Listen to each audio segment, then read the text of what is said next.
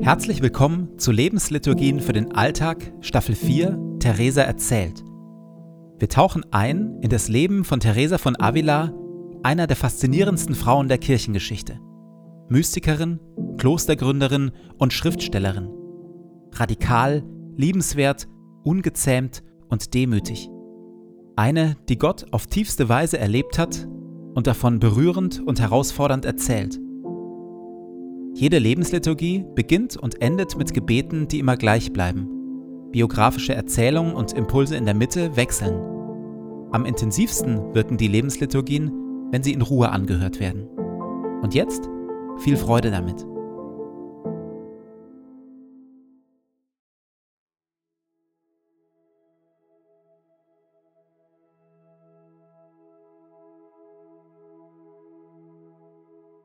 Zu Beginn meines Betens lege ich zur Seite, was mich beschäftigt, und lasse es ruhig werden in mir.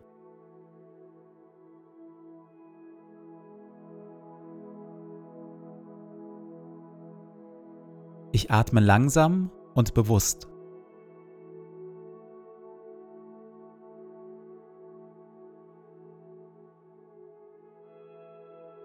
Ich sammle mich und bin ganz da.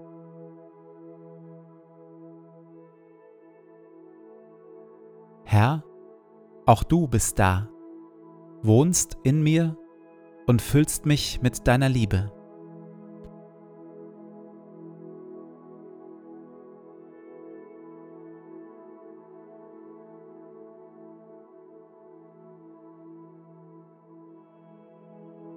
Ein Gebet von Paulus. Und, und so kniee ich nieder vor dem Vater, dem wahren Ursprung von allem, der unerschöpflich reich ist an Macht und Herrlichkeit. Mein Gebet ist, dass Christus aufgrund des Glaubens in euren Herzen wohnt und euer Leben fest in der Liebe verwurzelt ist. Das wird euch dazu befähigen, die Liebe Christi zu erfassen in all ihren Dimensionen, in voller Breite, in voller Länge, in ganzer Tiefe und all ihrer Höhe. Ja, ich bete darum, dass ihr seine Liebe versteht, die doch weit über alles Verstehen hinausreicht, und dass ihr auf diese Weise mehr und mehr mit der ganzen Fülle des Lebens erfüllt werdet, das bei Gott zu finden ist.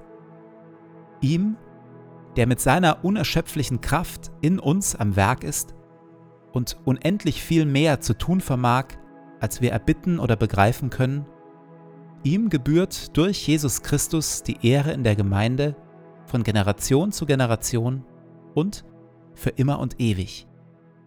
Amen.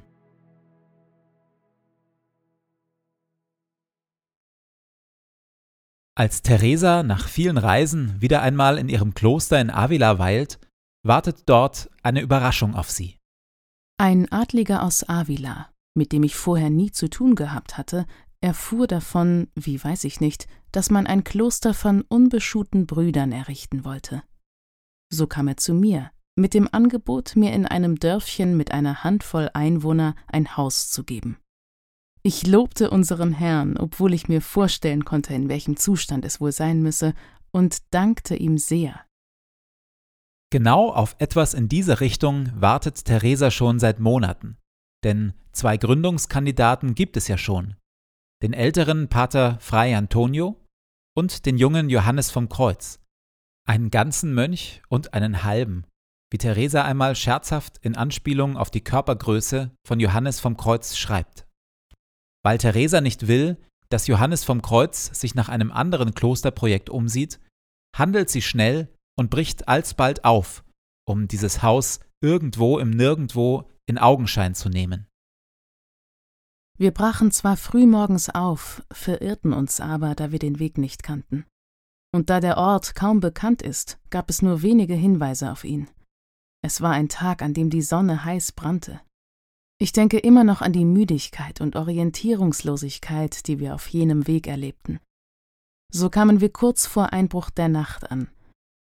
Als wir ins Haus kamen, war es in einem solchen Zustand, dass wir uns nicht getrauten, wegen des extremen Mangels an Sauberkeit und des zahlreichen Ungeziefers die Nacht dort zu verbringen.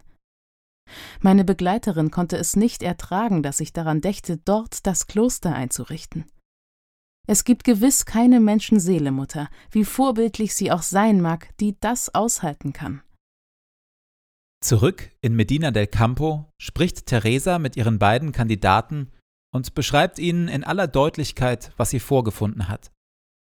Zu ihrer Überraschung und Freude lassen sich beide von diesen Schilderungen nicht abhalten. Wir bestimmten, dass Johannes vom Kreuz sich zum Haus begeben und es so herrichten solle, dass sie irgendwie einziehen könnten. Pater Frei Antonio hatte schon einiges zusammengetragen, was nötig war, obwohl das nicht viel war. Nur mit Uhren war er ausgestattet, von denen er fünf hatte, was ich wirklich lustig fand. Er sagte mir, um das Stundengebet geregelt zu haben. Ich glaube, er hatte noch nicht einmal etwas zum Schlafen. Mit der größten Zufriedenheit der Welt machte er sich zu seinem neuen Häuschen dort auf. In den Folgemonaten und Jahren wächst und gedeiht die Gemeinschaft der Mönche dort und Johannes vom Kreuz wird zu einem der größten Mystiker und Poeten des Christentums.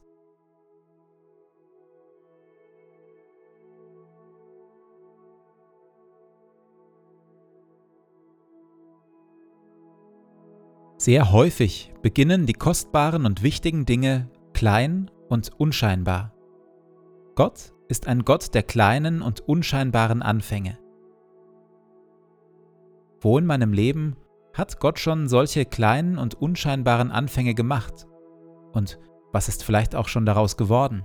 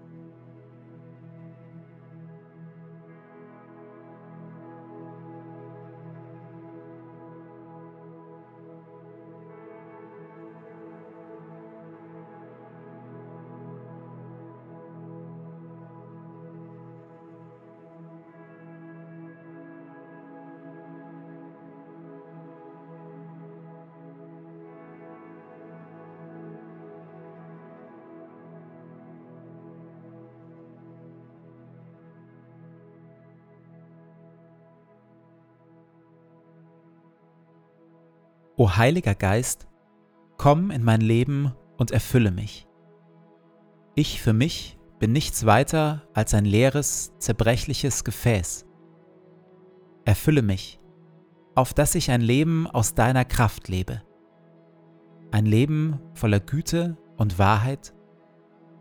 Ein Leben voller Schönheit und Liebe. Ein Leben voller Weisheit, Geduld und Stärke aber vor allem lass Christus in mir Gestalt gewinnen. Hilf den Thron in meinem Herzen räumen und mache Christus zu meinem Freund und König, auf dass wir eine Einheit werden, er in mir und ich in ihm, heute und an allen Tagen und in Ewigkeit. Amen.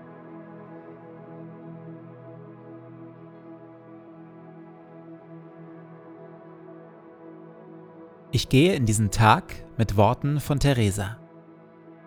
Nichts soll dich verwirren, nichts dich erschrecken. Alles vergeht. Gott aber ändert sich nicht. Gott alleine genügt. Wer ihn hat, dem wird nichts fehlen.